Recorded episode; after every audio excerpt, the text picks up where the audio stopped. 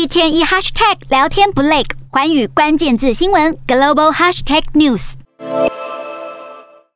乌克兰情报安全局在七号表示，俄方已经交还两百一十位乌军遗体，其中多数人是在马利波亚速场阵亡的士兵。马利波的乌军在上个月投降后，估计有两千人遭到俄罗斯拘捕，此后就状况不明。基辅当局正尝试用交换俘虏的方式解救被带走的士兵，但有部分俄国议员希望对他们进行审判。目前马利波受俄军掌控，还传出了有霍乱爆发的风险。根据乌克兰政府声明，马利波这段时间卫生条件恶劣，经历了长期的包围封锁和炮火轰炸，让市区腐化的遗体来不及被妥善处理，垃圾也没办法清运，饮用水很可能遭到污染。世界卫生组织已经提出警告，认为当地有可能爆发霍乱疫情，也在马利波周边城市备妥疫苗，但还不确定该如何帮居民接种。乌克兰还指控，在另一座南部城市赫尔松，有六百个人被俄军监禁在改装过的地下室，疑似遭到虐待。当中有不少媒体记者和亲近基辅当局的人士。关于乌克兰人遭受的非人道对待，更是在添忧虑。